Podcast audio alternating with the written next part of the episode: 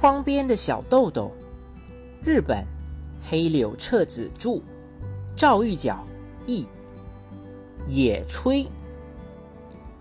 放学了，小豆豆快步走出校门，和谁也没有打招呼，甚至连再见也没有说，就急匆匆的来到自由之丘车站。一路上，小豆豆翻来覆去的念叨着一句难懂的话，简直像是在说单口相声。等等，立西鼓也吹；等等，立西鼓也吹；等等，立西鼓也吹。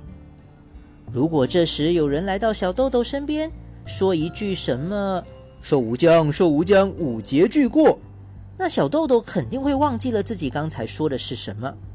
要是有个什么东西唰的一下飞过水塘，小豆豆也会忘记这句话。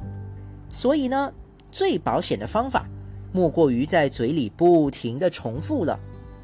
幸运的是，在电车上没有人和小豆豆搭话。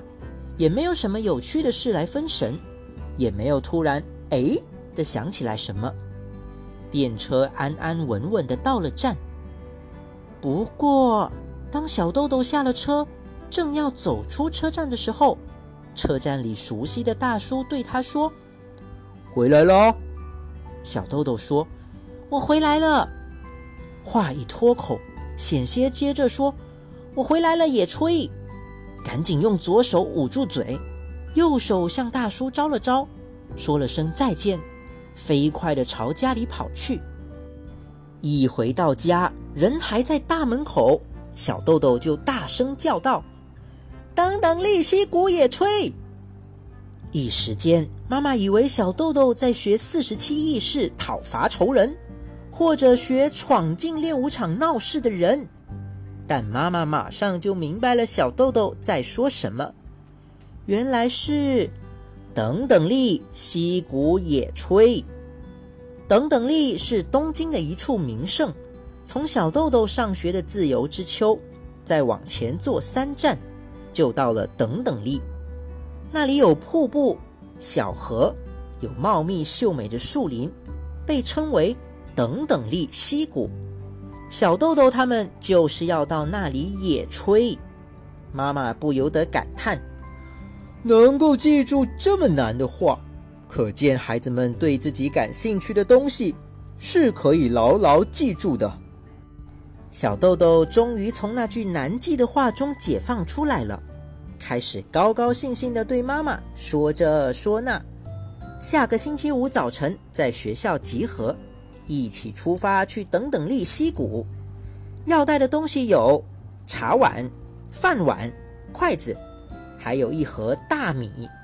小豆豆还不忘加上一句：“一盒大米就是正好装满一茶碗，煮熟之后就有两茶碗那么多。”而且啊，小豆豆他们还要做肉汤，所以还要带一点肉和蔬菜。另外。能再带一些点心之类的，就更好了。从这天起，每当妈妈在厨房里忙活的时候，小豆豆总是紧紧地跟在妈妈身后，研究妈妈怎么使用菜刀，怎么端起锅来，怎么盛饭等等。看妈妈做饭，真是让人很愉快。小豆豆特别喜欢妈妈的一个动作，那就是。妈妈拿起锅盖之类烫手的东西时，就会一边叫着“哦呦呦呦呦呦呦呦呦”，一边赶紧把手放到耳垂上。妈妈告诉小豆豆：“因为耳垂是凉的。”小豆豆觉得这个动作太有大人味了，而且一看就是厨房里的专家才会做的动作，所以小豆豆暗暗下了决心。在等等利息谷野炊的时候，我也要这么做。终于盼来了野炊的日子，孩子们下了电车，来到了等等利息谷。校长先生在树林里看到孩子们集合起来，阳光从高大的树木枝叶间隙流泻下来，孩子们的脸上也洋溢着光彩，可爱极了。每个孩子的登山包。都是鼓鼓囊囊的，大家静静的等待校长先生指挥下一步干什么。在孩子们身后是著名的等等力瀑布，丰沛的瀑布水流发出强劲的哗哗声，节奏既激扬又优美。校长先生说：“准备好了吗？几个人分成一个小组，先用老师们带来的砖头搭几个炉灶。”然后大家分头行动，在溪水里淘米，在火上煮熟以后，再开始做肉汤。好，下面开始行动。同学们用猜拳的方法来分组，因为全校学生不过五十人左右，很快就分成了六组，在地上挖了坑，然后把砖围在坑的周围砌好。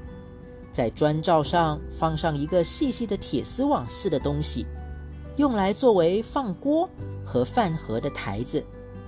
在这段时间里，另外一些小学生已经从树林里捡来了好多干柴，还有的孩子去溪水边淘米。总之啊，孩子们自己把工作分开。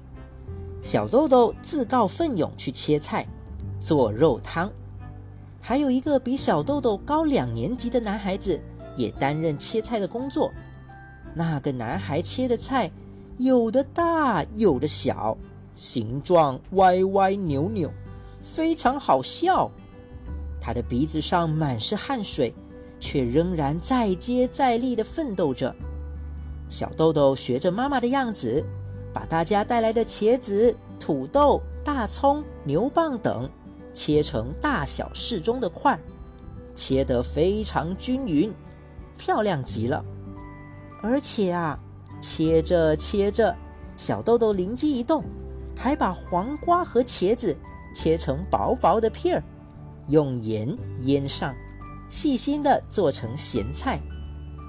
时不时，他还指教一下正在勉力奋斗的高年级男孩，说：“这么切怎么样？”所以呢，不知不觉间，仿佛自己也变成了妈妈那样的专家。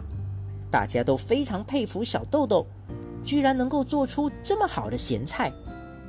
小豆豆把两只手放在腰间，做出谦虚的样子，说：“我只是试着做一下啦。”肉汤的调味是根据大家的意见决定的。每个小组都传来“呀”。哇！讨厌。这样的笑闹声，树林中的各种鸟儿也大声的鸣唱起来，好像要和小学生们一起玩闹似的。不一会儿，每一只锅里都冒出缕缕香气。在这以前，大部分的孩子在自己家里都没有这么耐心的看过锅里，也不曾自己照料炉火。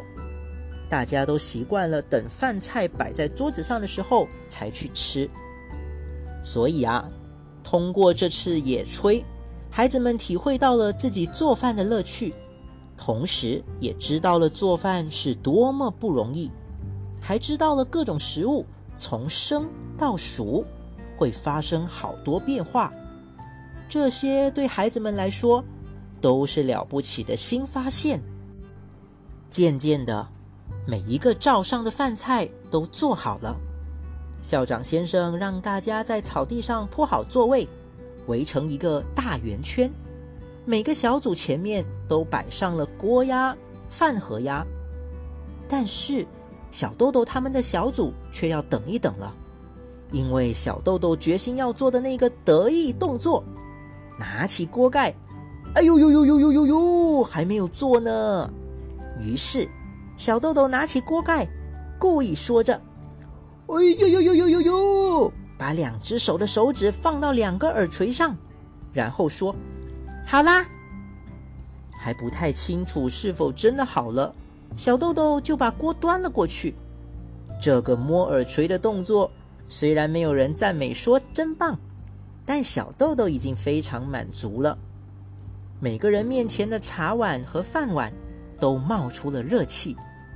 孩子们热切地望着热气，因为这会儿他们的肚子都饿了，而且更重要的是，这是自己亲手做出的饭菜。好好好嚼啊，把吃的东西。唱过之后，是我吃啦。然后树林中一下子安静下来，只剩下瀑布的声音。